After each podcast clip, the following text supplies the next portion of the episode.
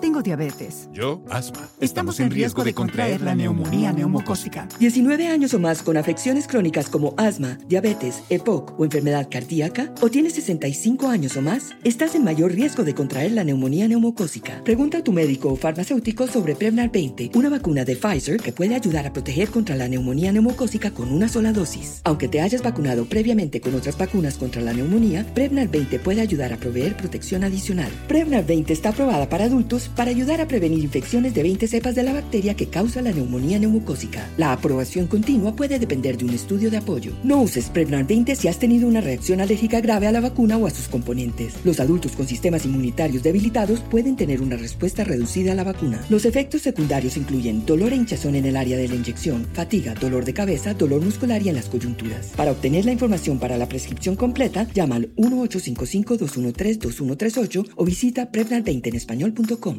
Trinity School of Natural Health can help you be part of the fast growing health and wellness industry. With an education that empowers communities, Trinity grads can change lives by applying natural health principles and techniques in holistic practices or stores selling nourishing health products. Offering 19 online programs that fit your busy schedule, you'll get training to help turn your passion into a career. Enroll today at trinityschool.org. That's trinityschool.org. When you have health insurance, it's easy to forget about your out of pocket costs. That can be a lot of money. But are your bills accurate? It's estimated over 50% of medical bills contain errors. HealthLock can help. HealthLock technology securely connects with your insurance and flags any overbilling, wrong codes, and fraud. You can even have HealthLock work on your behalf to get money back from select past bills. To date, HealthLock has helped its members save over $130 million. To save, visit healthlock.com today. Soy José Antonio Badía y este será un espacio para explorar conceptos, realidades, temas y ciencias que se atreven a cuestionar el status quo. En cada lección les voy a hablar de distintos temas que a veces rayan en las franjas de la realidad, pero que nos enseñan un destello de lo que se esconde detrás del sensual velo que cubre los secretos del universo. Bienvenidas y bienvenidos a esta escuela secreta.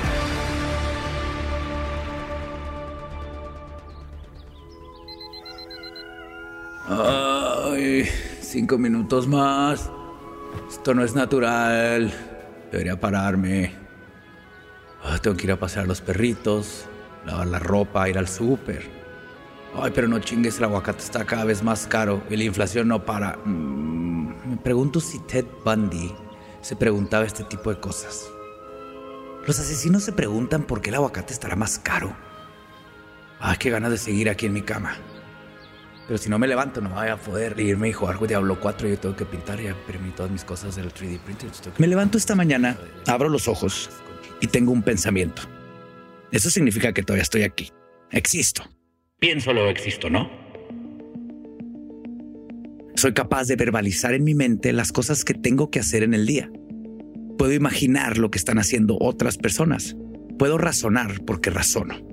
Y cuando dije la palabra perro, pude imaginarme a mis perritos, que no están aquí, pero los puedo escuchar rasguñando mi puerta porque están esperando que les dé de comer. No los puedo ver, pero los puedo verbalizar. Y es como si estuvieran aquí. Es como una especie de visión remota, como un acto de magia. Y mientras te hablo a ti, querido escucha, está ocurriendo algo similar. Puedes imaginarte a mis perros rascando la puerta, pero también me puedes imaginar a mí levantándome de la cama con mis microdosis en la cabeza, teniendo toda esta serie de pensamientos.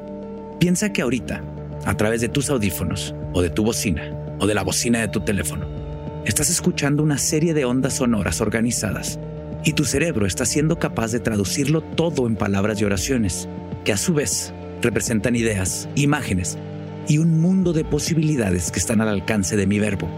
Con mi verbo puedo pensar, pero también Puedo comunicarte lo que pasa por mi cabeza. Puedo hacerte sentir si te cuento una historia. Y tú se la puedes contar a tu mamá y tu mamá a otra persona, y así sucesivamente. Con mis palabras reafirmo que soy un ser social. Y soy un ser social porque tú lo eres. Y también lo es el barista al que le voy a pedir mi café al rato. Piensa en todas las personas con las que has hablado en el día. ¿Cómo crees que sería tu vida si no pudiéramos hablar entre nosotros? seguramente sería muy difícil todo. Probablemente, si no pudiéramos hablar, no podríamos tampoco manejar nuestros autos, ir a nuestros trabajos, utilizar máquinas. Si lo piensas, el origen del todo, este entramado social que es tan abominable a veces, pero a la vez tan hermoso, ese origen es la lengua misma. ¿Te has puesto a pensar en por qué hablamos? ¿Alguna vez te has preguntado en cómo funciona este acto que es lo que nos hace tan humanos? Estudiar el lenguaje no solo se trata de saber que el sujeto va antes que el predicado. Bueno, a veces sí se trata de eso, pero es un estudio que va mucho más allá. Se trata, de alguna forma, de analizar el sistema que nos permitió la libertad. Entonces, hoy te quiero hablar sobre la lengua, cómo surgió y por qué, cuáles son sus características, qué es lo que está en el origen de este sistema que me permite comunicarte lo que yo quiera. Y al final, quisiera que respondamos la pregunta, ¿la lengua determina la manera en la que pensamos? Así que te invito a filosofar conmigo para así, si tenemos suerte, crear más preguntas que respuestas. Según un mito de creación, después del diluvio universal, los descendientes de Noé, los únicos habitantes del planeta, decidieron construir una torre tan alta que llegara al cielo. Todos hablaban el mismo idioma, pero Yahweh, es decir, Dios, Pensaba que los humanos estaban siendo rebeldes al querer llegar a su altura. Es por eso que decidió hacer que todos los habitantes hablaran diferentes lenguas para abandonar la construcción.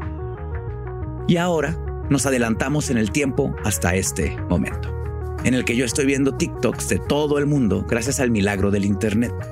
Puedo ver videos subidos por coreanos, rusos, turcos, brasileños, y muchas veces no entiendo lo que dicen, pero aún así me puedo reír de las cosas que hacen.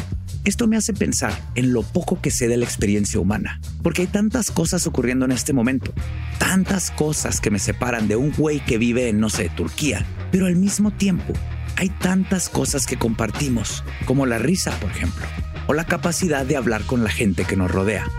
Lamentablemente no puedo comunicarme con estos desconocidos de TikTok, porque ambos adquirimos distintas lenguas de nacimiento. Dios nos dio el toque del lenguaje, pero también nos condenó a no entendernos entre nosotros. Claramente, la historia bíblica de la Torre de Babel no es, pues, históricamente precisa. Es más bien un mito que tenemos grabado en nuestro inconsciente colectivo, en el que nuestros antepasados trataron de darle un sentido a por qué hablamos tantas lenguas distintas. Yo he fantaseado con hablar muchas lenguas y poder ir a fucking Japón y pedir sushi en japonés. Pero piénsenlo, para hablar una lengua hace falta años y años de dedicación y práctica. Tan solo en México se hablan como 68 lenguas. En el mundo existen como 7000. ¿Cuántas vidas necesitaríamos para aprender todas las lenguas en el mundo? Tal vez para el momento en el que aprendamos todas las lenguas, surjan nuevas incluso. ¿Cómo llegamos a este punto? ¿Por qué existe tanta riqueza y diversidad de lenguas? ¿En realidad Dios nos castigó por construir una torre un poco muy alta? Se sabe que los humanos empezamos a hablar hace unos cientos miles de años. Esta es una grabación de cómo sonaba la primera lengua del mundo. O sea, obvio, hace cientos de miles de años no existían las grabadoras. Pero sabemos que ya habían herramientas y casas primitivas, una que otra pintura rupestre. Cosas que dejan marcas materiales. Son cosas que podemos ver. Si es que el paso del tiempo no las destruye, obviamente. Pero si ahorita voy aquí afuera de mi casa y me pongo a gritar, las ondas sonoras que salgan de mi boca van a esparcirse y van a desaparecer para siempre. La voz humana no deja rastros fósiles. Claro, ahorita me estoy grabando y dejando rastro de mi voz, pero en el origen no existía tal cosa. Por eso, el trabajo de los lingüistas, arqueólogos y otros científicos es tan excepcional. ¿Cómo compruebas algo que no dejó rastro? Muchos expertos han podido inferir el surgimiento del lenguaje mediante anomalías genéticas en los cerebros de los primeros humanos y examinando evidencias culturales y simbólicas del pensamiento y la comunicación. Pero para saber realmente cómo sonó la primera lengua, está cabrón. Sin embargo, para traquear el origen de la lengua, podemos comenzar desde el tiempo presente. Las lenguas son parecidas a las familias.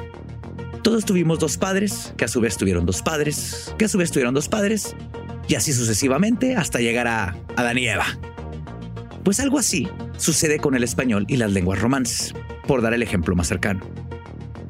Piensa que hace miles de años se hablaba latín, Pero luego, esta lengua alcanzó tantos rincones del mundo que cada pueblo comenzó a hablar sus propios dialectos, y estos dialectos se convirtieron en lenguas romances.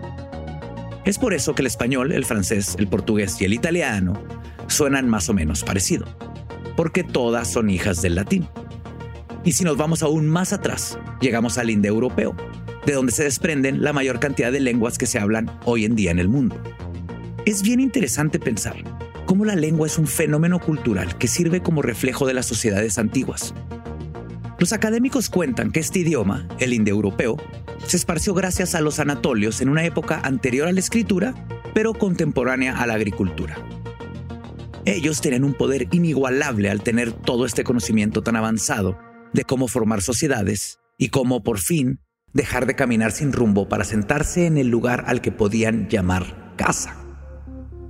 Estamos hablando de un poder que todo mundo quería tener. Así, cuando se asentaron, difundieron su manera de llamar a las cosas, de llamar a las actividades cotidianas. Y una vez que lograron nombrar al mundo terrenal, pudieron imaginar lo que había más allá. De ahí nacieron los mitos y las creencias, de la necesidad de darle un sentido a la vida más allá de lo que puede verse. No puedo hablarte de la historia de todas las lenguas porque no nos alcanzaría este podcast. No nos alcanzaría toda la vida probablemente. Pero aún así, los lingüistas han hecho un trabajo titánico para reconstruir todas estas lenguas muertas. Tal vez en algún momento la tecnología nos permite incluso llegar al EVA de las lenguas, al origen. Tal vez en el futuro lo sepamos. Pero hoy parece más una idea de ciencia ficción. Saber cómo sonaba la primera lengua sería tal vez como acordarnos del día de nuestro nacimiento. Y así como te decía que es prácticamente imposible saber cómo sonó la primera lengua, también es difícil entender la razón por la que los humanos empezamos a hablar. Existen varias teorías de por qué los primeros homínidos comenzaron a hacer esta relación entre los sonidos y las cosas. Una dice que era necesaria una forma de coordinación entre grupos sociales. Era necesario poder hablar de comida, del peligro o de las alianzas. Esto conlleva a que la lengua surgió exclusivamente como una herramienta social, lo cual tiene sentido. Pensemos que los humanos, en comparación a cualquier otro animal, tenemos posibilidades nulas de sobrevivir en la naturaleza. No tenemos alas, no comemos rápido, somos débiles, nuestros bebés nacen sin saber qué chingados está pasando. Pero aún así, los humanos se convirtieron, o más bien nos convertimos, en la punta de la cadena alimenticia. Y eso no podría haber sido posible si no existiera él. Oye, tú cocinas, yo cuido al bebé, ustedes cazan y nosotros les cantamos mientras trabajan. El habla nos unió y nos hizo hermanas y hermanos. Básicamente, nos permitió la sobrevivencia. La otra teoría dice que el lenguaje surgió como un producto de las nuevas habilidades cognitivas que conllevan tener un nuevo cerebro. Cosas como planear, razonar o imaginar estaban integradas en nuestro chip y solo hacía falta un medio para plasmar todas nuestras ideas en el aire. Esta teoría también es interesante porque implica que la lengua es el vestido de las ideas complejas que ya teníamos. Esto implica que no solo éramos seres buscando la supervivencia en un entorno hostil, sino que la imaginación y la búsqueda de lo que está detrás de las cosas es la esencia que nos hace humanos. Pero aquí ocurre una paradoja, como la del huevo y la gallina. Creamos la lengua porque podemos razonar, o razonamos gracias a que creamos la lengua. La verdad es que las cosas no son tan sencillas como decir algo vino después de lo otro.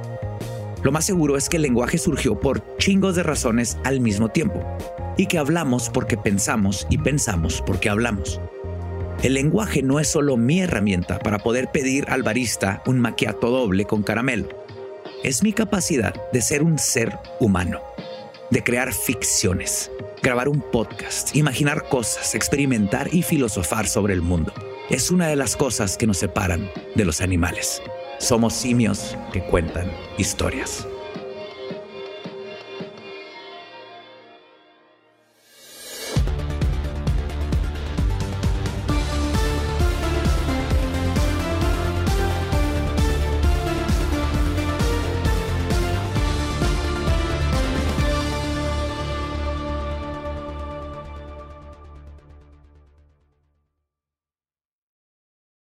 Tengo diabetes.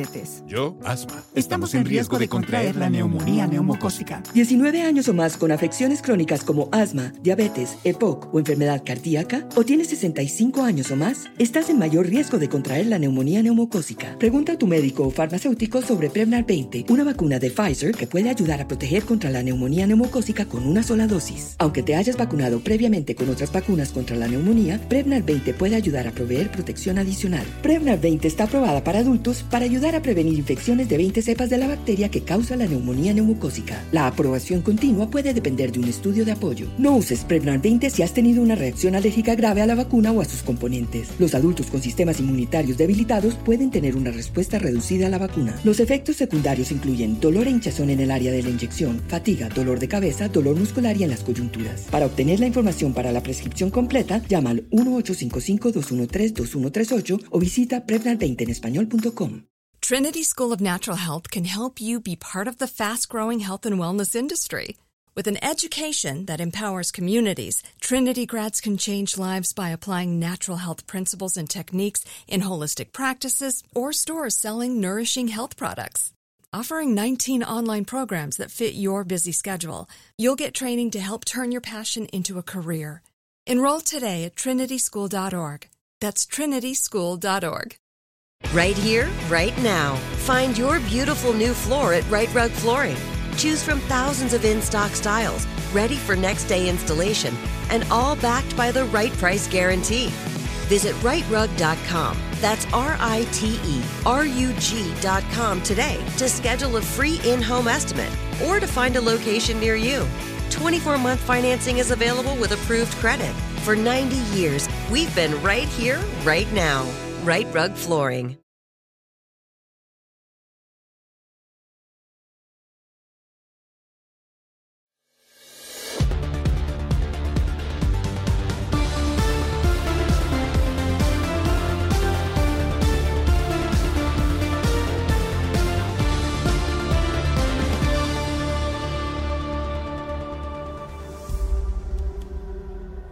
Ahora que ya hablé del origen de la lengua y de las razones por las que surgió esta necesidad de hablar entre nosotros, quiero hablarte de cómo funciona este sistema al que llamamos lengua. Tal vez esto ya lo sabes, pero yo tengo a dos corgis aquí en mi casa, Siggy y Maggie. Y justo ahora me están rogando que los saque a hacer del baño. Ya son las 3 de la tarde, hace un buen clima y mientras salimos quiero hablarte de cómo funciona a muy grandes rasgos este sistema que compartimos. Piensa en esto. Cuando yo te dije la palabra corgi, seguro pensaste inmediatamente en estos perritos chaparros con patas ridículas, naranjas con blanco, nalgoncitos, tiernos, etc. ¿Cómo es que tu mente puede pensar en un corgi en el momento en que escuchas la palabra? Ahora, mientras saco la bolsa para levantar las cacas de mis perritos, quiero que reflexionemos un poco en este proceso que ocurre todo el tiempo de manera automática. Tú escuchas una serie de ondas sonoras y tu cerebro las interpreta y las comprende es algo que damos por sentado, pero si lo piensas, es un acto de magia. Esto lo pensó un lingüista hace unos 100 años. De hecho, no un lingüista, sino el padre de la lingüística, Ferdinand de Saussure. Y lo que Saussure postula es bien interesante. Estoy hablando del concepto del signo lingüístico. Camina conmigo. Básicamente, lo que Saussure dijo fue que la lengua es un sistema de signos lingüísticos, lo cual, claramente, es una definición que no significa nada para nosotros. O no todavía, pero mira, a grandes rasgos, corgi es un signo lingüístico, lo mismo que perro, tren, árbol, chela, lápiz. Todas las palabras que utilizamos para nombrar el mundo, básicamente. Pues bien, el signo lingüístico, según Saussure, es como una moneda con dos caras. Por un lado tenemos al significado y por el otro al significante. Verás, el significante es lo que conocemos comúnmente como la palabra. En este caso, la palabra es corgi, pero Saussure lo lleva más allá. Lo llama imagen psíquica. Y si tienes un gran signo de interrogación en la cabeza, no te preocupes. Para eso estoy aquí. Este significante no se refiere solo a la palabra que enunciamos. Los sonidos que salen de mi boca continuamente cuando digo corgi, por ejemplo. El significante más bien es una representación sensorial que vive en la mente. Es por eso que tú puedes pensar en la palabra corgi en tu cabeza sin la necesidad de despegar los labios. Y entonces, la otra cara de la moneda del signo lingüístico le llamamos significado. Y lo que es bien interesante es que el significado no se refiere a la cosa que estás nombrando, sino a un concepto. ¿Qué quiero decir con esto? Cuando digo corgi, yo me refiero al que tengo agarrado en la correa en este momento. Pero el concepto de corgi me permite hablar de cualquier corgi del mundo y no tengo la necesidad de nombrar a cada corgi que existe de diferentes maneras. Pero ahora, si yo le digo la palabra perro a una persona que no habla español, ¿crees que esa persona entendería a qué me refiero? Por supuesto que no. En inglés se le conoce como dog, en portugués como cachorro, en danés como hund. ¿Por qué existen tantas palabras para denominar una misma cosa? ¿Por qué no nos podemos poner de acuerdo? La razón es porque las palabras, específicamente la relación entre el significado y el significante, son arbitrarias. No existe una razón natural por la que un perro signifique perro. Piénsalo. Si yo llego con una persona en Papúa Nueva Guinea y le digo la palabra perro, esa persona no tiene manera de entender a qué me estoy refiriendo. Por un segundo quiero regresar al episodio donde te expliqué la teoría del mono dopado. No sé si recuerdas que te hablaba de esta teoría que decía que el cerebro humano pudo haber evolucionado drásticamente porque unos monos decidieron probar los hongos. Pues bueno, lo que te contaba es que ese proceso a su vez pudo haber dado origen a la lengua. Recordemos que uno de los efectos de los hongos es la sinestesia, la confusión de los sentidos. Y si bien no se puede comprobar del todo esta teoría, lo que es cierto es que esta relación que hacemos entre los sonidos y los significados es un proceso que parece sinestésico. Al final de cuentas, los sonidos que forman la palabra perro no tienen una esencia que nos permitan relacionarla con la imagen de un perro. Lo importante es que la lengua es una convención acordada implícitamente para más de un hablante. En fin, ahora que entendemos el significado del signo lingüístico, ¿Podríamos decir que la lengua es solo una colección de palabras que tiene significados? La verdad es que no. Verás, las palabras solo tienen un valor cuando están dentro de un sistema, y ese valor deriva de la oposición entre las palabras. Lo que quiero decir es que la palabra perro significa perro porque no es un gato. Existe caliente porque lo caliente no es frío. Existe lo bueno porque no es malo. Y suena muy obvio, claro, pero justo ahora estamos tratando de desnudar a la lengua hasta su estado más básico. Lo importante es que el valor de las palabras se basa en lo que no son y en lo que sí son. Esto ocurre porque el significado de las palabras está en constante cambio gracias a su relación con el resto del sistema. Piénsalo así. Si las palabras se definieran por lo que sí son, esto implicaría que tienen un significado fijo e inamovible. Explicar el engranaje que implica el sistema de lenguaje nos llevaría meses de podcast. Todavía no te he hablado sobre la fonología, la semántica ni la sintáctica, pero este no es un curso general de lingüística. En todo caso, es una embarrada de las aristas que puede tener la lengua en sus significados socioculturales, históricos y puramente lingüísticos. Pero antes de dejar el tema y dejarlos con mi invitado, que nos dará una perspectiva más a fondo al tema, Quisiera formular una pregunta. ¿Tú crees que nuestra lengua define cómo pensamos? ¿A qué me refiero? ¿Crees que este sistema que le da forma a nuestro pensamiento cambia la naturaleza de nuestro pensamiento? Si los chinos hablan con tonalidades y ponen al sujeto en un lugar distinto al del español, ¿su manera de pensar es diferente a la nuestra? Incluso te exhortaría a que le pongas pausa al podcast y lo pienses un ratito. De hecho, pregúntale a quien tenga cerca, filosófalo un poquito. Esta es una pregunta que se han hecho decenas de personas. Y si lo pensamos, muy difícilmente tendrá una respuesta. Así como es casi imposible imaginar que podemos regresar al tiempo para saber cómo hablaron los primeros humanos. Es decir, imaginar cómo sería trasladar tu conciencia a la de otro humano que habla un idioma diferente al tuyo. ¿Cómo saber si tal o cual persona tiene un sistema de pensamiento radicalmente diferente al nuestro? Pero a fin de cuentas, la imaginación y el razonamiento son propiedades humanas y los intentos por responder a esta pregunta no han escaseado. Así paso a hablarte de la teoría de Edward Sapir y Benjamin Worf, dos lingüistas que decían que sí, la estructura de un lenguaje afecta la manera en que percibimos el mundo. El lenguaje es un lente mediante el cual interpretamos la realidad. El lenguaje determina el pensamiento. Un argumento que utilizan para sostener esta teoría viene del norte del mundo, en los rincones más fríos que podemos encontrar. Los Inuit son una serie de pueblos indígenas que viven en el Ártico. Son los mal llamados esquimales. Se encuentran en lugares como Canadá, Alaska y Groenlandia. Son pueblos que están mucho más conectados al entorno que nosotros los occidentales y su realidad. A donde sea que miren es predominantemente blanca. Imagínate estar rodeado de nieve la mayor parte del tiempo. Nosotros pensaríamos que el entorno se ve igual por todos lados, pero no realmente. Lo que Sapir y Worf expusieron es que los Inuit tienen decenas de términos para nombrar la nieve. Existe una palabra para el hielo del mar, el hielo grueso, el delgado, el hielo que rodea un iceberg, el hielo nuevamente formado e incluso existe una palabra para nombrar el crujido que hace el hielo cuando se desplaza. Y esto es bien interesante, porque si lo pensamos, es evidente que los inuit son capaces de entender plenamente el lugar que los provee, la naturaleza que los rodea. Son capaces de analizar lo que no se ve a simple vista, a diferencia de nosotros, que probablemente no sabemos distinguir ni siquiera entre dos tipos de rata de ciudad. Un producto de la cultura pop que ejemplifica perfectamente la teoría de Sapir y Worf es la película de Arrival. Antes debo decir que aquí se viene un pequeño spoiler, pero estoy hablando de una movie que salió hace ya varios años, entonces es legal que haga spoilers, pero si quieren ir a verla y luego continuar, mejor. La cosa es que en esta historia de ciencia ficción, Amy Adams es una lingüista contratada para descifrar el idioma de unos aliens o extraterrestres que nos quieren decir algo.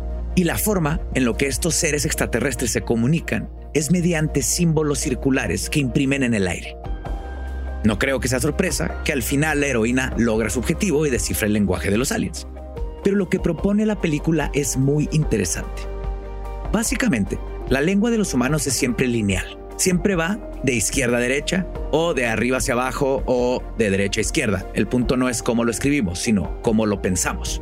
Cuando hablamos, conectamos una palabra después de la otra. Esto sirve de alguna manera como una manifestación de cómo vemos el tiempo, siempre yendo del pasado al futuro. Y así hasta el fin del universo, o al menos hasta el fin de nuestros días. Pero como te decía, la lengua de estos aliens se manifiesta de manera circular y cuando la lingüista aprende su idioma, ella también comienza a percibir el tiempo de manera circular. El pasado ya no es algo que ocurrió, ni el futuro algo que no existe. Amy Adams, en su gran anagnórisis, comienza a ver su pasado y su futuro al mismo tiempo, incluso instancias de su vida que no han ocurrido en la linealidad del tiempo, específicamente una tragedia que marcará su futuro. Básicamente, aprender este idioma alien le permite percibir el tiempo de manera circular. Vean Arrival, veanla, veanla, veanla, veanla. Creo que es una de las mejores películas de ciencia ficción que va del milenio, eso no hay duda. Pero al final del día, no vengo solo a recomendar películas, sino a filosofar un poco sobre la lingüística, el pensamiento y todas estas interacciones que unen y retroalimentan a la lingüística y el pensamiento. Pero este análisis no estaría completo sin ver la otra cara. Aunque la teoría de Sapir y Wolf es bien, bien interesante, la realidad es que salió hace chingos de años y existen ya mil personas que dicen que esto es básicamente bullshit. ¿Por qué? Esta teoría, la verdad, tiene muchos hoyos y no está enteramente basada en evidencia empírica. Claro, el ejemplo que te di de los Inuits es muy interesante, pero la verdad es que la gente, a lo largo del globo y a lo largo de todos los idiomas, siempre van a encontrar una manera de nombrar las cosas. Muchos dicen que la teoría Sapir-Whorf es determinista y además pone de manifiesto que fue formulada por hombres blancos de principio del siglo XX. ¿A qué me refiero? Piensa que bajo esta lógica, gente que no sé, no tenga una designación decimal de los números no sería buena en matemáticas. O la gente que no tenga una palabra para designar el rojo no podría distinguir el rojo. Este determinismo implica la capacidad que puede tener un grupo generalizado de gente con respecto a ciertas cosas. Pero la realidad es que todos los humanos somos potencialmente capaces de hacer lo mismo. Claro, probablemente los inuits sí tienen muy estudiada la nieve. Pero si yo me fuera a Groenlandia a vivir 10 años y tuviera que vivir de cazar focas para comer, muy probablemente podría distinguir los tipos de nieve.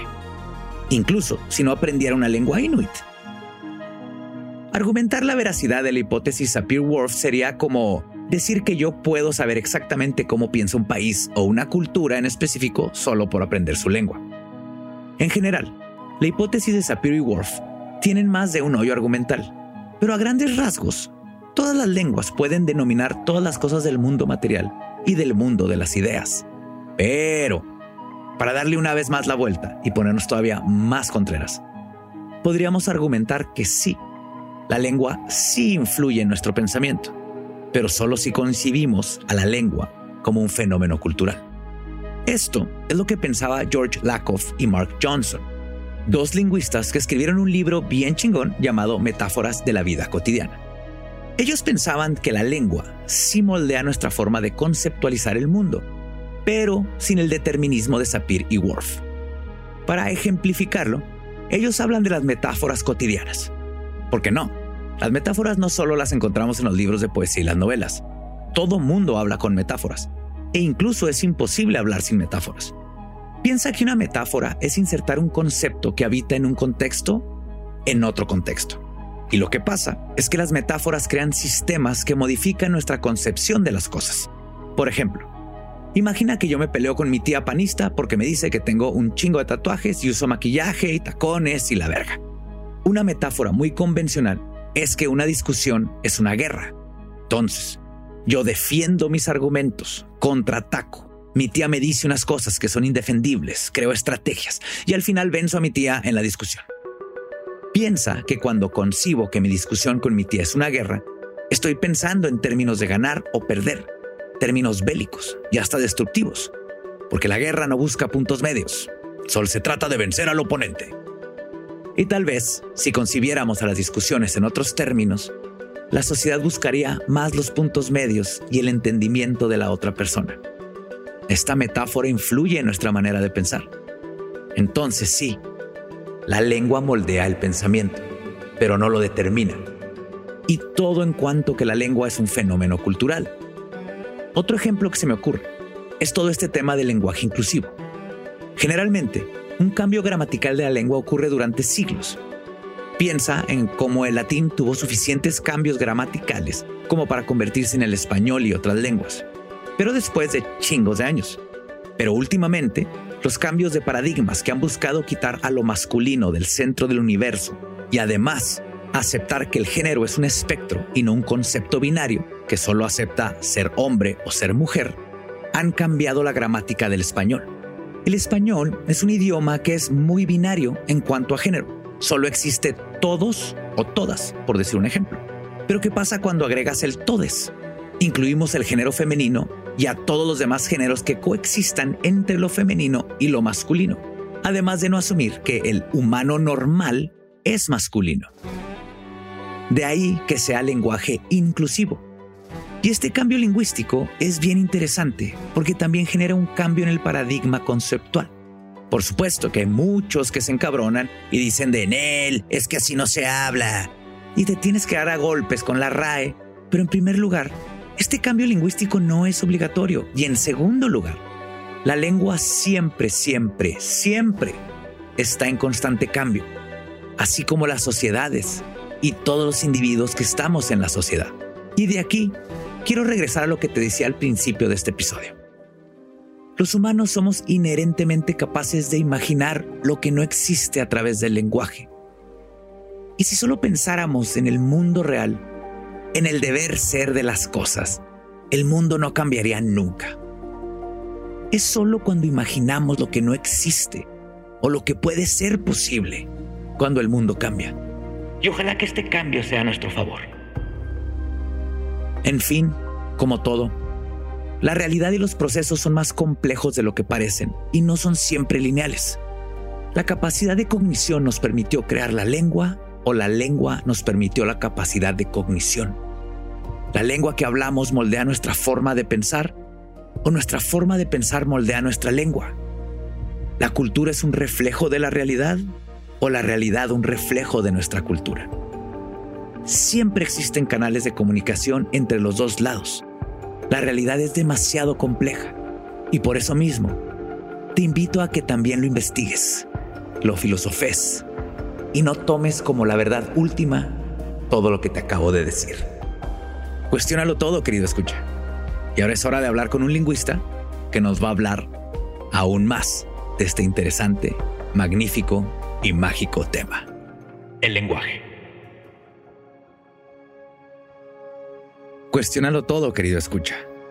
Y ahora, escucha junto conmigo a Adrián Chávez, lingüista mexicano, profesor, escritor y traductor, quien explica el lenguaje a través de hechos cotidianos, muchas veces utilizando videos de otras personas para confirmar o desmitificar tanto los usos del lenguaje como palabras, sintaxis, formas de hablar, etc.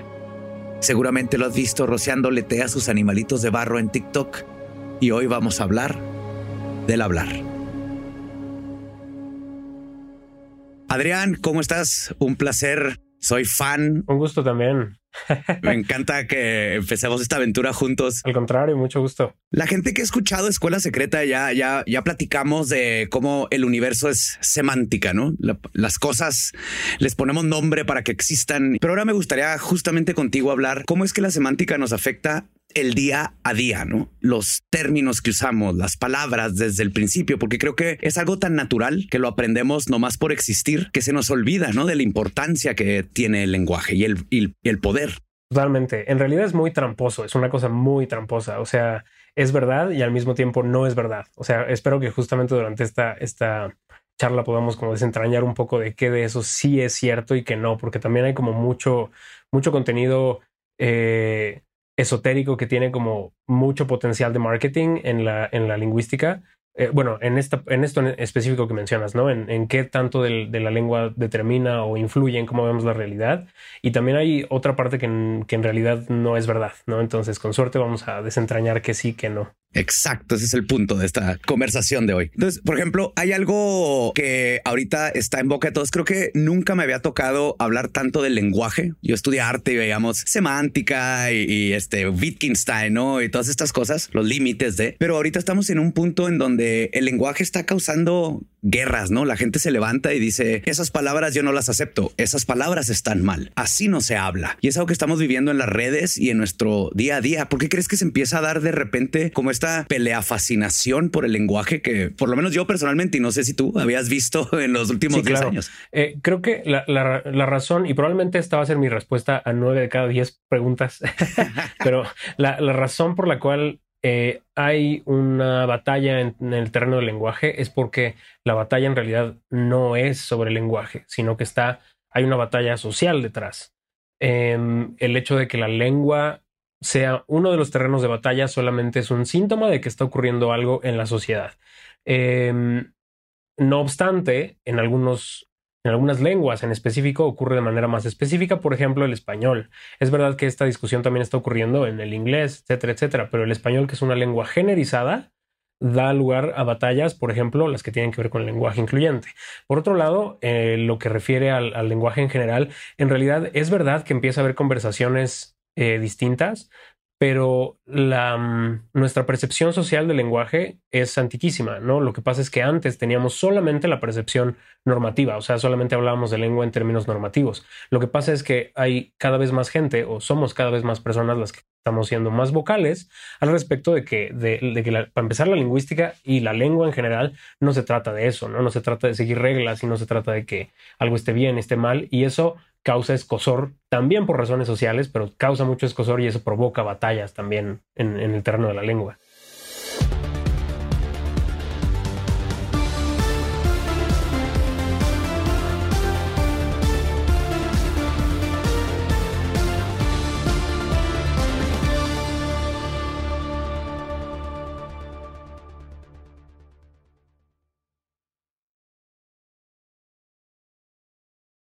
Diabetes. Yo, asma. Estamos en riesgo de contraer la neumonía neumocócica. 19 años o más con afecciones crónicas como asma, diabetes, EPOC o enfermedad cardíaca, o tienes 65 años o más, estás en mayor riesgo de contraer la neumonía neumocócica. Pregunta a tu médico o farmacéutico sobre Prevnar 20, una vacuna de Pfizer que puede ayudar a proteger contra la neumonía neumocócica con una sola dosis. Aunque te hayas vacunado previamente con otras vacunas contra la neumonía, Prevnar 20 puede ayudar a proveer protección adicional. Prevnar 20 está aprobada para adultos para ayudar a prevenir infecciones de 20 cepas de la bacteria que causa la neumonía neumocócica. La aprobación continua puede depender de un estudio de apoyo. No uses Prevnar 20 si has tenido una reacción alérgica grave a la vacuna o a sus componentes. Los adultos con sistemas inmunitarios debilitados pueden tener una respuesta reducida a la vacuna. Los efectos secundarios incluyen dolor e hinchazón en el área de la inyección, fatiga, dolor de cabeza, dolor muscular y en las coyunturas. Para obtener la información para la prescripción completa, llama al 1-855-213-2138 o visita Prevnar20 en español.com.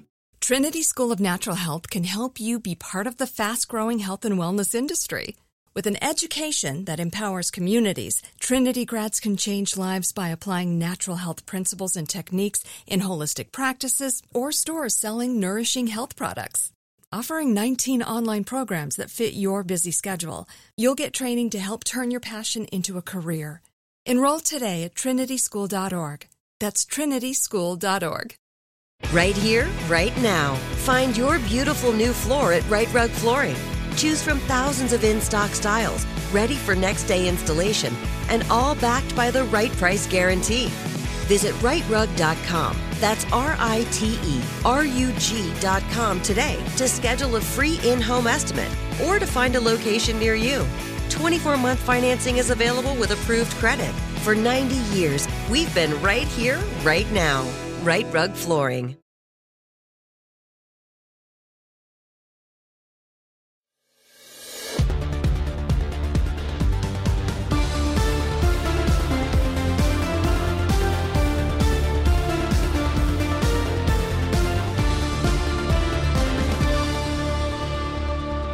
Y es justo, en mi opinión, esta retórica la que nos regresa al punto que hablamos al principio, ¿no? Por ejemplo, la inclusividad es alguien diciendo, yo quiero que me digas así para existir como esta manera en que yo me percibo. Y tienes estas otras personas que no quieren aceptar porque esa palabra hace de cierta manera real que existe este movimiento social, que existe este, esta persona, que existe esta identidad, ¿no? Y creo que aquí es donde se empieza a ser real en el sentido físico, no metafísico, el, el idioma, porque nos hace que nos forza a aceptar, ¿no? Sí, que el, o sea, sí con asterisco, ¿no? Porque en efecto no, no es, claro, no, no hay una correlación directa de determinación de la realidad a través del lenguaje, pero como el lenguaje, igual que otros elementos de la cultura, se instrumentaliza, va a provocar eh, de manera simbólica, va a provocar escosor. Traslademos el ejemplo a otra cosa, a la ropa, por ejemplo.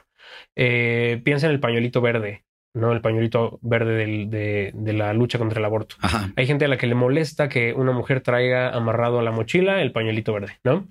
Eh, no es que le moleste que la gente traiga amarrado un pañuelito o que haya algo inherentemente malo con traer un pañuelito amarrado. Lo que pasa es que ese pañuelo es simbólico de una lucha social, es simbólico de una serie de posturas, ¿no? Entonces lo que le molesta a esa persona en realidad no es el pañuelito, sino es lo que simboliza, ¿no? Y en el caso del lenguaje, pues es más o menos lo mismo, con una excepción. La excepción es que en el caso, por ejemplo, de las personas no binarias o en el, en el caso de las personas trans, cuando no sé, eh, eh, están, bueno, no sé, cuando transicionan. Sí, cuando transicionan y, y tienen, me, me, refería específicamente cuando ya tienen, por ejemplo, un, o están buscando un documento de identidad en el que se reconozca su identidad de género. Obviamente, la lengua tiene una, un, una consecuencia, en este caso, legal, ¿no? Entonces, en el caso del, específico de los marcadores de género, hay dos cosas ahí. Por un lado está la batalla simbólica y por otro lado, que yo creo que es donde está el meollo del asunto, ¿no? O bueno, el meollo real, ¿no? Más allá del ruido de, la, de las redes y demás, es que claro, o sea, si tú, si tú eres una persona que no se identifica con el, con el género masculino o femenino y sin embargo la ley te obliga a reconocerte como uno de esos dos, pues hay un problema, ¿no? Ahí hay un problema de, de que la ley no está siguiendo la realidad, ¿no? Entonces, eh, creo que ahí es, ahí, ahí, ahí es más espinoso, porque no nada más se trata de si nos gusta o no nos gusta, sino que sí se trata en efecto de que esta persona pueda tener acceso a, no sé, salud, este, justicia, etcétera, etcétera, en la medida en la que esa persona es quien es, ¿no? Y no que tenga que ajustarse al, a un sistema que, que le pide otra cosa, pues. Claro, no, y todo el mundo se puede identificar de niños. Uno de los insultos clásicos era cambiarte tu sexualidad, ¿no? Pareces niña o pateas como niña siendo un niño y era un insulto. Entonces creo que no, es difícil darnos cuenta cómo eh, la palabra con la que te identifican tiene que ver con cómo tú te ves y cómo se puede tomar de una manera que no te gusta. ¿no? Y simplemente en el idioma es, es eso, es, es, esa es la forma de decir, hey, yo soy esta persona, nomás te estoy pidiendo que hables así, que estoy creando esta identidad. Eso esta identidad. Sí, claro. Y en el fondo, en realidad no nos cuesta ningún trabajo, ¿no? o sea, el ejemplo que pusiste eh, es, muy adecuado porque justo muestra como esta doble cara, ¿no? Como claro, no, no eh, te puedes autopercibir de un género o del otro, pero en el momento en el que fallas ejerciendo el género que nosotros te asignamos, en ese momento te vamos a asignar el otro, no te vamos a insultar asignándote el otro. Eh, pero por otro lado, además, te, decía, no nos cuesta ningún trabajo, ¿no? Porque eh, cuando la gente no sé, si alguien llega y te dice, oye, yo me llamo Felipe, pero la gente me dice Luis, ¿no? Pues igual se te va a hacer raro, pero no, no vas a insistir en decirle Luis, a menos de que seas una persona horrenda, ¿no? Porque que solamente quiere molestar, ¿no? Eh, porque no, porque no conoces su historia, porque no sabes quién es, porque bueno, si a lo mejor no sé, su, tiene una historia terrible con un familiar que se llamaba Felipe y prefiere llamarse Luis porque su tío favorito se llama Luis, no sé, o sea, no, no te importa en realidad. Y, y, todo bien, ¿no? O sea, le dices Luis si no pasa nada y estás ejerciendo eh, esa generosidad acaso, ¿no? Por medio del lenguaje, ¿no? Estás, estás ejerciendo como ese respeto a lo que el otro pide o necesita para sí por medio del lenguaje. Entonces el lenguaje es más como un instrumento, no es tanto como una, no es, no es tanto algo que determine como el, el, respeto en sí, pero es la forma, es el vehículo, digamos, en el que eh, transmitimos o por un lado el respeto o por otro lado el ataque, ¿no? La violencia, ¿no? Como en el ejemplo que ponías. Claro. Y justo pues, hablando de este, de este instrumento que es el idioma, ¿no? De esta, cómo lo usamos para crear realidades en el sentido de esto, ¿no? Si yo digo que algo es azul, estoy percibiendo cierta onda de longitud y veo el objeto y transmito que es azul, ¿no? Esta es la herramienta que nos ayuda a ponernos de acuerdo en la más o menos en la realidad en la que vivimos, ¿no? Para poder asociarnos. Y es justo aquí donde vienen todos estos cambios y traji, traji, oh, ¿verdad? Porque me, me, pongo a decir palabras que luego va a tener. Tragiversar estas mismas realidades, ¿no? Y es donde entramos ahorita al principio me decías de poder aclarar estas cosas. ¿Cuáles son estos límites del lenguaje? No los de Wittgenstein, sino los de lo que digas aparece, ¿no? O lo, lo que manipulas tiene que ver con la lengua, que he hablado de esto en, otros episodios, pero que ahorita ya en, lingüística y en el nivel en el que estamos es hora de aclarar todo esto y hablar de cuál es verdaderamente esta herramienta, el significante, el significado. Porque en efecto hay, mira, hay esta postura de que la lengua eh, determina la realidad en cierta medida. Es muy sexy, es, es como muy no sé, es como a la gente le gusta, ¿no? Le gusta escuchar estas cosas de que los rusos no tienen una palabra para decir el azul. Bueno, tienen dos palabras, ya ni me acuerdo, ¿no? Tienen dos palabras para decir el azul, entonces son más, más perceptivos hacia el color azul, ¿no? Y tienen una forma de ver la realidad distinta y, la lengua que hablas determina la forma en la que ves el mundo. Eso es como mercadológicamente es muy atractivo, pero es científicamente falso. Eh, igual podríamos hablar de nosotros, igual, ¿no? Como es, como si dijéramos, claro, los, los, los hispanoparlantes tenemos una, una, vemos el mundo de tal manera que tenemos una forma de especificar los, las, distintas las distintas gradaciones del, del amor, ¿no? Porque tenemos un verbo distinto para querer y otro para amar. En cambio, los ingleses no. ¿No? Los angloparlantes no. Y no es cierto. También ellos tienen distintas maneras de graduar el amor, solo que no tienen ese verbo, ¿no? Eh, es muy distinto. O sea, es, Y justamente leí un libro hace poco que se llama The Language Hoax, eh, que habla justamente de, que examina muy, muy a profundidad estas posturas. Y, y justamente decía eso, ¿no? Que cuando hablamos de eso, casi siempre hablamos en positivo y para exotizar otras culturas, ¿no? Como, oh, mira cómo esta otra cultura ve el mundo de manera más compleja que nosotros, que ya estamos arruinados por la civilización y la barbarie, digo, y la, tecnología. Ah, sí, ¿no? Y el Internet. Si lleváramos esa misma postura a otras cosas, tendríamos también que ver como lo negativo, ¿no? Y entonces este autor pone, pone, eh, pone como ejemplo, ¿no? El hecho de que en, en chino, mm, la, la, la gramática del chino es bastante más simple en términos de que deja mucho más al contexto. Por ejemplo, los chinos no, no pluralizan. en mucho de lo que se entiende como plural se deja al contexto. Entonces, si siguiéramos esa lógica, ¿no? De tu lengua determina tu realidad, terminaremos por decir que los chinos son tontos, no que los chinos son mucho menos intelectualmente más, eh, digo, eh, mucho menos intelectualmente eh, sutiles que los occidentales o que quienes hablan lenguas con gramáticas más complejas, ¿no? La realidad es que no es así, la realidad es que el chino es mucho más complejo de otras maneras y que además podría incluso argumentarse que ese dejar al contexto ciertas cosas es de hecho bastante más complejo, ¿no? pero, pero bueno. Sí. No, no, sí, sí. Creo que también no más rápido que es un mito, ¿no? que esta lengua es más fácil de aprender que esta otra, más compleja, que eso es un mito completamente, ¿no? Todas las lenguas tienen sus complejidades y sus nuances y sus cosas. Sí, claro. creo que hay que dejarlo bien lo que es que esta postura, ¿no? De, de tu lengua determina tu realidad, en realidad si la lleváramos a las últimas consecuencias nos, nos llevaría a, a, conclusiones que no serían tan, eh, primero que no serían verdad y segundo que no serían tan mercadológicamente vendibles, ¿no? O sea, igual que dices que, igual que dirías que los rusos distinguen distintos eh, colores del azul, distintos matices del azul, tendrías que decir que los chinos no distinguen el, el, singular del plural, ¿no? Entonces no tiene ningún sentido y no, no va por ahí.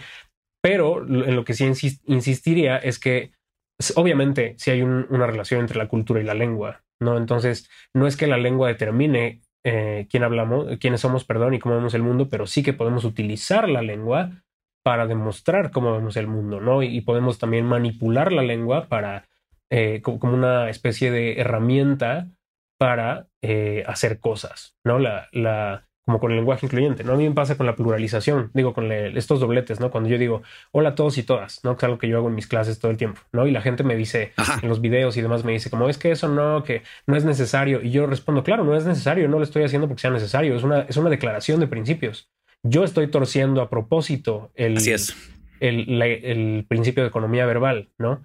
Eh, que bueno, en realidad eh, ni va por ahí el principio de economía verbal, pero bueno, o sea, como, ¿no? como, esta cosa de que, no, pero sí te entiendo, sí. hablamos solo lo necesario, etcétera, etcétera, ¿no? Eh, incluso si eso fuera verdad, yo lo estaría torciendo a propósito, porque lo que quiero no es nada más comunicar, lo que quiero es hacer un statement político. Entonces, porque también para eso es la lengua. ¿Quién dijo que la lengua nomás era para, para comunicar? No es como con la ropa. ¿Quién dijo que la ropa nomás era para vestirse? También es para traer un pañuelito de un color y hacer un statement político. Entonces creo que el, el idioma donde yo sí veo cambios es cuando decides tú personalmente empezar a usar ciertas palabras o y esto es para mí es muy importante, dejar de usar ciertas palabras, ¿no? Todo este movimiento de cancelación en canciones, digamos, eh, son canciones de su tiempo que tal vez usaron palabras que ya no se usan y creo que lo importante es aprender eso, así que, ah, mira, yo sí bailaba estas canciones, ahorita ya estas palabras yo ya no las utilizo, fue parte de, y esa evolución creo que es, es siempre va a estar, siempre ha estado en el idioma, obviamente, y para mí creo que eso es lo importante, ¿no? Cambiar tu forma de cómo usas las palabras y qué palabras usas. Sí, claro. Y cuáles dejas de usar. Sí, hay, fíjate, hay una cosa que se llama en sociolingüística, eh, vemos la lengua de, eh, digamos, agrupamos una lengua en distintas variantes, ¿no? Y puede haber variantes regionales, que es lo que llamamos dialectos, o puede haber variantes sociales, que es lo que llamamos sociolectos, y hay variantes también individuales, ¿no? Que es lo que se llama el idiolecto, que es lo que cada quien habla, ¿no? O sea, seguramente tú podrás reconocer en ti mismo como muletillas, como ciertas palabras que usas tú, la entonación, ¿no? Como ciertas cosas em, que, sabes que es tu forma de hablar el español. Y es tanto el idiolecto como el sociolecto se modifican. El idiolecto varía según el contexto también. O sea, una persona no habla igual en distintos contextos, ¿no? Entonces es natural que tú, que una persona decida según sus em, inclinaciones políticas, según sus cambios de pensamiento, decida eh, dejar de decir ciertas cosas o dejar de hacer ciertas cosas, ¿no? Y, y va a la mano de lo demás. Eso es... Exacto. Corriges el idioma igual que corriges malos hábitos. Creo que donde se puede volver peligroso, eh, y, en eso, eso es algo que incluso desde, desde posturas más progresistas, a veces hay que decirlo, no es cuando se vuelve impositivo, cuando se vuelve como eh, incluso como una especie de obligación moral a crítica. Y fíjate que he escuchado posturas me parecen sensatas alrededor. Yo no acabo de convencerme de que es buena idea. O sea, creo que no, sigo sin creer que sea una buena idea. Eh, sobre todo porque creo que a nivel editorial se puede, o sea, estoy de acuerdo contigo, creo que no, yo no veo mal en modificar los libros. Lo que sí veo mal es modificarlos sin dejar constancia de que se modificaron. No creo que, creo que la, a lo mejor la discusión es más compleja en, en el caso de Roald Dahl porque son libros para niños, pero por otro lado pienso en Agatha Christie, por ejemplo, creo que se vale editar las cosas siempre y cuando al menos le pongas una nota al pie, ¿no? De, oye, aquí, exacto, aquí había otra cosa. Hay una versión original, ¿no? Y, y, se cambió por esta razón, o una nota al inicio, ¿no? Creo que eh, ni, ni, siquiera me voy a meter con esta cosa de, ah, es que son las palabras del autor que estamos vulnerando. El propio Roald Dahl modificaba sus libros, ¿no? Y de hecho, él dio su venia para que todavía en vida se modificaran ciertas cosas que alguien le dijo que eran problemáticas y dijo, sí, adelante, ¿no? Entonces, incluso hay, te digo, he escuchado posturas razonables. Yo insisto en que no veo por qué tendría que modificarse sin dejar constancia al menos de que se trata de una edición modificada. Que, que yo vi algunos ejemplos que eran bastante que a mí me parecían ridículos, ¿no? O sea, hay algunos... Ajá, sí, sí. A lo mejor tú te acuerdas mejor que yo. Pero... Sí, ¿no? Como describiendo, estaba gordo. sí, claro. A mí me tocó leer Tom Sawyer cuando tenía 6, 7 años. Me lo regaló mi papá. Y ahí vienen muchas palabras, el the N-word y todo eso. De niño pues, ni sabía qué era. Yo nomás lo leí con el tiempo y creo que es lo que debe ser siempre con la educación aprendes que eso que leíste es parte del tiempo que no se usa o por qué se usaba y bueno no, o sea creo que depende de cada caso no porque obviamente hay cosas que que el, no sé, pienso, ahorita que decías eso, se me venía a la mente la película de Mario Bros, ¿no? Por ejemplo, que eh, hubo gente que a mi, a mi, parecer fue más como una discusión imaginaria, que, o sea, en realidad nadie estaba peleando por eso, pero por ahí vi como algunos comentarios de gente que decía que, ay, ahora van a cancelar a Bowser porque es un acosador y tal, tal, tal, ¿no? Y los niños van a ver. Sí. Y, y, y mucha gente, me parece muy prudentemente, salió a decir como, no, porque ok, o sea, no es que no se puedan poner estos personajes en las películas. En el caso de Bowser específico, es el villano. O sea, no, no, nadie está romantizando nada. ¿no? O sea, justamente la película se trata de por, qué, o sea, uno empatiza con Peach y dice, claro, obviamente no va a querer estar con este vato porque, no, pues además de que es un, señor muy feo, no, o sea, feo en el sentido de que es un colonizador. En el pasado así eran las cosas, ¿no? Igual las cosas han cambiado, no sé. Eh, a mí me pasó hace poco con un libro de Paulo Freire, un pedagogo este, brasileño muy famoso, que eh, me parece muy admirable y me gusta mucho lo que piensa y lo que dice, pero sus libros están llenos, por ejemplo, de este uso de la palabra hombre como estándar, ¿no? Se la pasa diciendo como el, eh, la educación del hombre y tal, tal, tal. Y a mí como persona del siglo XXI, que además estoy ya como metido en estos temas, me hace mucho ruido y de pronto como que no entiendo por qué lo hace, por qué insiste, ¿no? En decir hombre cuando en realidad está diciendo humanidad eh, o personas, sí, claro. O personas. para empezar, habría agradecido una nota al pie que me dijera como, hola, soy el traductor, decidí pasar esto como hombre, como lo pasa él, pero bueno, noten que en realidad quiere decir ser humano, o decidí pasarlo como ser humano cada vez que él decía hombre, salvo en el caso donde era específico que se refería a los varones, ¿no? Pero, pero dejar constancia de que, claro, en esa época, pues así hablaba la gente, ¿no? Y, todo bien, ¿no? Porque no hay, no los vamos a modificar. Sí, y, y pueda que no venga de malicia, ¿no? Viene de.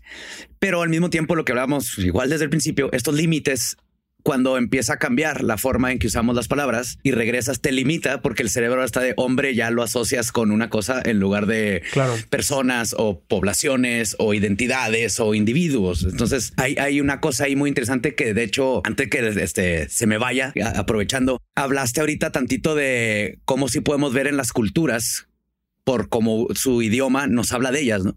Y yo tenía mucho tiempo justo examinando, me, me, fascina toda la lingüística, que hay cositas como por ejemplo en inglés está accountability, en español no tenemos una palabra equivalente, hay una combinación de palabras, ¿no? Para y vemos que por ejemplo en el gobierno y en estas cosas se cae un edificio y no pasa nada porque no hay accountability, no hay de que desde el que puso el cable hasta el CEO todos están accountable, todos tienen cuentas que rendir ante la ley por su responsabilidad en un desastre. Y yo veo como esas faltas de palabras también se reflejan en en faltas de acciones como sociedad. Al mismo tiempo hay positivas, ¿no? Por ejemplo, no hay quit en español es darte por vencido. No tenemos una sola palabra para, porque, y, no sé, tenemos esta idea que los mexicanos no rajamos, ¿no? Así, como dice un, comediante, nadie cuestiona que las pirámides eh, mexicanas la construyeron mexicanos. Yo sé que fueron mayas y aztecas y todo, pero cómo el idioma puede darte una idea generalizada de la cultura que lo usa por qué lo usa o por qué no lo usa. Más bien es un síntoma de que en efecto el,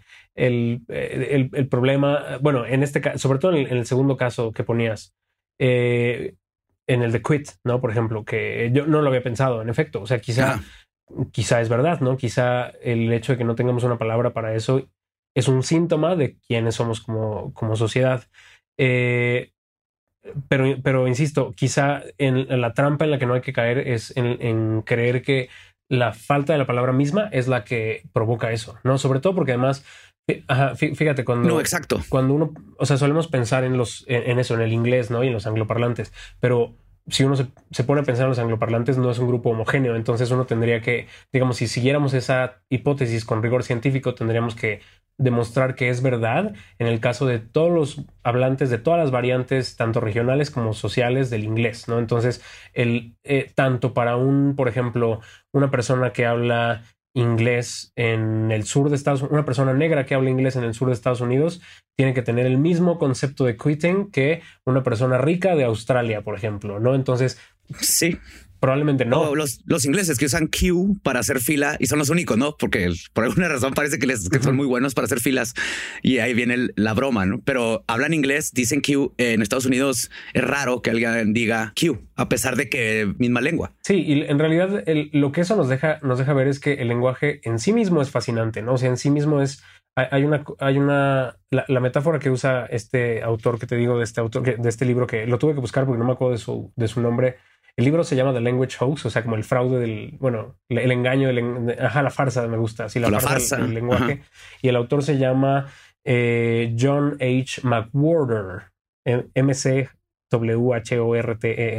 Y él eh, utiliza esta metáfora de que la, la lengua es como una sopa a la que le salen como burbujitas, ¿no? Entonces, esas burbujitas pueden salir en cualquier lugar y salen de pronto y son accidentes. O sea, no, no es, no es que no es que eh, quien es, o sea, que, los hablantes de una lengua eh, den a luz un concepto porque lo necesitan. Muchas veces es simplemente un, un accidente, es porque viene de otra lengua, porque en algún momento de la historia esa lengua tuvo eh, un tuvo contacto con otra y de pronto se les pegó, ¿no?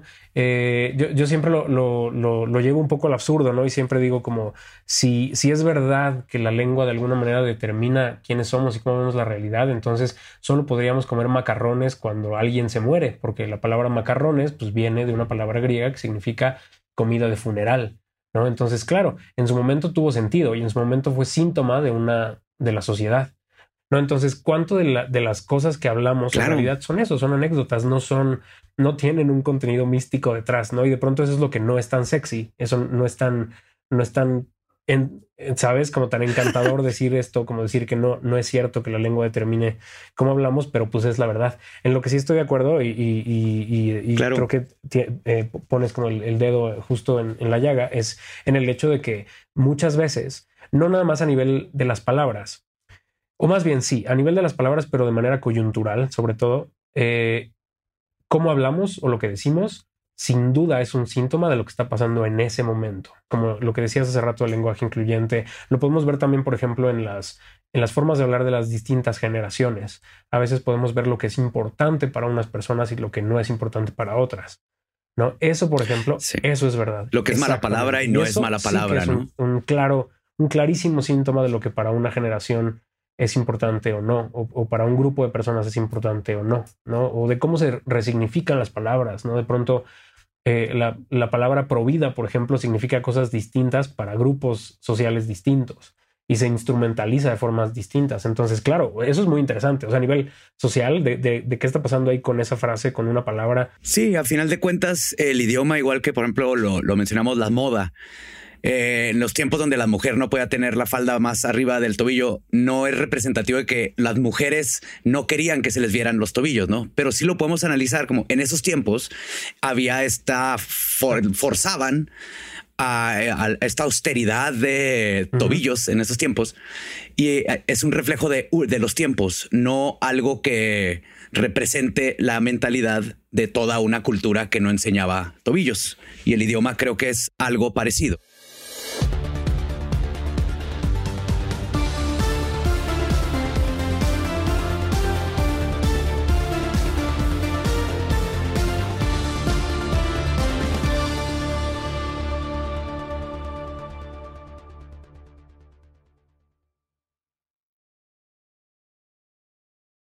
Diabetes. Yo, asma. Estamos en riesgo de contraer la neumonía neumocócica. 19 años o más con afecciones crónicas como asma, diabetes, EPOC o enfermedad cardíaca, o tienes 65 años o más, estás en mayor riesgo de contraer la neumonía neumocócica. Pregunta a tu médico o farmacéutico sobre Prevnar 20, una vacuna de Pfizer que puede ayudar a proteger contra la neumonía neumocócica con una sola dosis. Aunque te hayas vacunado previamente con otras vacunas contra la neumonía, Prevnar 20 puede ayudar a proveer protección adicional. Prevnar 20 está aprobada para adultos para ayudar a prevenir infecciones de 20 cepas de la bacteria que causa la neumonía neumocócica. La aprobación continua puede depender de un estudio de apoyo. No uses Prevnar 20 si has tenido una reacción alérgica grave a la vacuna o a sus componentes. Los adultos con sistemas inmunitarios debilitados pueden tener una respuesta reducida a la vacuna. Los efectos secundarios incluyen dolor e hinchazón en el área de la inyección, fatiga, dolor de cabeza, dolor muscular y en las coyunturas. Para obtener la información para la prescripción completa, llama al 1-855-213-2138 o visita Prevnar20 en español.com. Trinity School of Natural Health can help you be part of the fast growing health and wellness industry. With an education that empowers communities, Trinity grads can change lives by applying natural health principles and techniques in holistic practices or stores selling nourishing health products. Offering 19 online programs that fit your busy schedule, you'll get training to help turn your passion into a career. Enroll today at trinityschool.org. That's trinityschool.org. Right here, right now. Find your beautiful new floor at Right Rug Flooring. Choose from thousands of in stock styles, ready for next day installation, and all backed by the right price guarantee. Visit rightrug.com. That's R I T E R U G.com today to schedule a free in home estimate or to find a location near you. 24 month financing is available with approved credit. For 90 years, we've been right here, right now. Right Rug Flooring.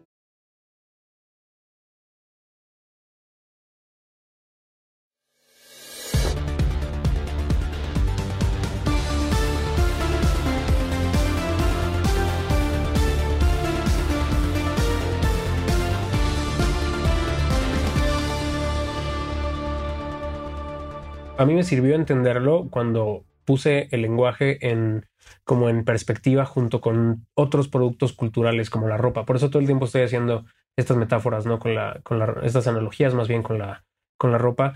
Y, y, como esta que mencionas, o con otras cosas, ¿no? Por ejemplo, no sé, la comida, la mercadotecnia, por ejemplo, la publicidad. Uno puede asomarse a, una, a un comercial de los 90 y va a ver perfectamente qué es lo que está pasando en los 90, ¿no?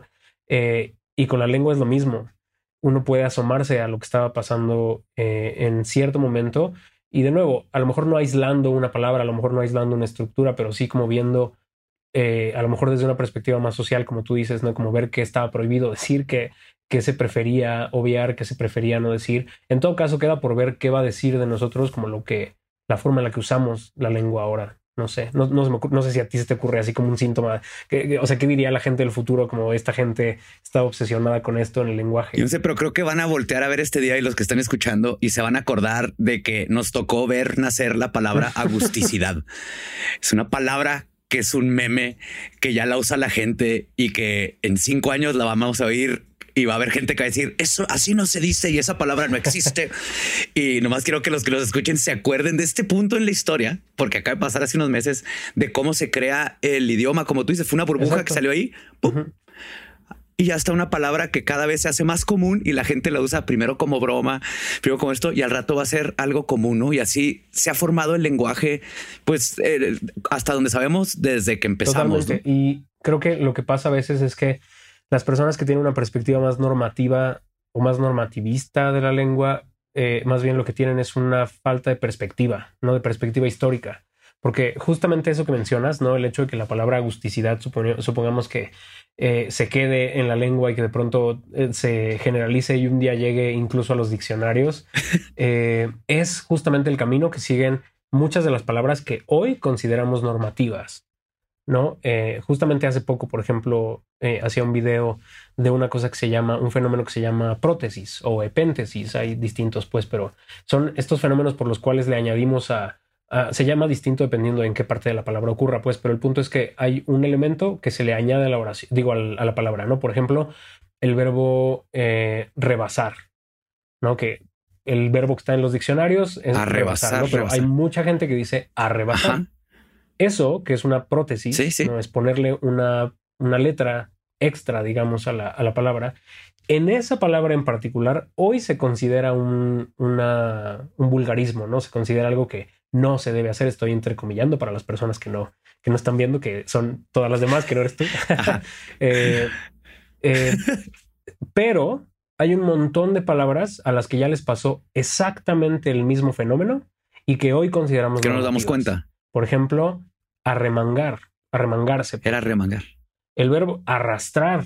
Rastrar era el verbo original, ¿no? Cuando llegó de latín al español. Por eso rastrero. Exactamente, sí. Sí, de. O sea, un animal rastrero. No es un animal arrastrero. Oh. Exactamente. Porque muchas veces los, o sea, evoluciona una palabra, pero sus derivados o sus otras categorías gramaticales se quedan, ¿no? Como como la, rebelión anterior. Y hoy en día está en los diccionarios y la gente lo, lo, consulta y lo ve y lo dice así sin que nadie ponga un pero. Pero si le ponen pero a, a rebasar, ¿no? ¿Por qué? Porque en este punto diminuto de la historia, la gente voltea al diccionario, ve que no está y entonces le parece que hay una especie de, o sea, que está inherentemente mal, ¿no? Que hay algo con esa palabra que está mal, ¿no? Entonces, a veces nos falta más bien perspectiva histórica y como ver que en realidad así, así como lo de agusticidad, que no es otra cosa más que convertir una frase, no estar a gusto en un sustantivo, que además un sustantivo formado en toda regla con, con las con los sufijos del español para los sustantivos en español, ¿no? O sea, exactamente, así como tenemos amistad y, exacto, o sea, agusticidad tiene todo el sentido del mundo es, eh, eh, con los recursos del español, ¿no? Entonces, sí, tan fácil como la escuchas y no tienes que preguntar qué significa la entiendes inmediatamente. Y creo que a final de cuentas, ese es el idioma, ¿no? El idioma es como eh, percibimos, o más bien comunicamos nuestra realidad como individuos para convertirlo en algo colectivo y luego como una sociedad agarramos las palabras que nos sirven, las que no, alteramos las que se tienen que alterar, dejamos de usar las que sí y va evolucionando igual que la tecnología, la moda y nuestros cerebros. Y al final de cuentas creo que es lo más importante que tenemos que aprender del idioma. Aparte que es hermoso y la semántica nos, nos abre el mundo. Y que, y que además quizá lo que hay que pensar es que no, o sea, esto de quitarnos también como esta máscara normativista es aprender a ver la lengua en todas sus facetas, ¿no? Y eso la, eso la vuelve más, más bonita, la verdad, ¿no? O sea, es, de nuevo volviendo a las analogías eh, de, con, con la ropa, no sé, el pantalón que traigo yo en este momento, que nadie puede ver, es, trae, este, está roto, pues, pero lo compré así porque así venía, ¿no? O sea, no, no se me rompió por, por jugar fútbol, ah, no sé. Eh, así ya venía roto porque así es el pantalón. Hubo un tiempo de la vida en el que a nadie se le habría ocurrido vender pantalones rotos. No habría sido, de hecho, considerado bastante de mal gusto, ¿no? Exactamente. Una falta de respeto, ¿no? Un producto que está roto, exactamente. Te estoy pagando por algo roto. Es el mismo fenómeno que agusticidad.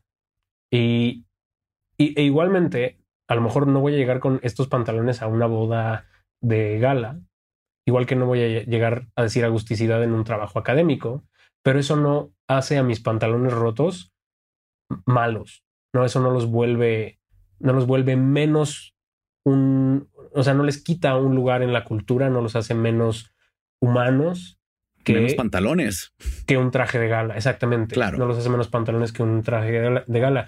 Y agusticidad es lo mismo. Es una palabra en todo derecho, ¿no? Eh, esté o no esté en los diccionarios y, tiene sus contextos y está bien, ¿no? Al contrario, sería bastante igual que sería muy raro ir al cine con un traje de gala, a menos que sea, no sé, una premiere o algo así, ¿no? O estés haciendo un statement. Sí, claro.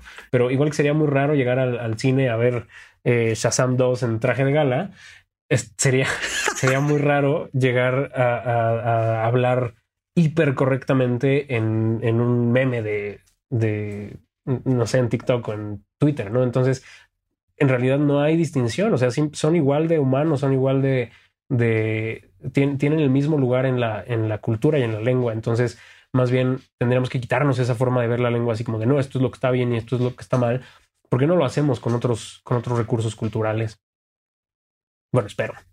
Excelente. Y pues, Adrián, creo que esa fue la mejor forma de cerrar. Me encantaría estar más horas platicando, pero volvernos a, topar para seguir hablando. Porque, digo, me fascina este tema. Creo que todos pues, lo usamos todos los días, ¿no? Y, el, conocer todo esto que de lo que acabamos de hablar, espero que a los que nos escuchen, les uno les dé la curiosidad de, meterse más en, el idioma. de mis cosas favoritas es justo encontrar de dónde vienen las palabras, ¿no? a veces te sorprendes, como no sabía lo de macarrones.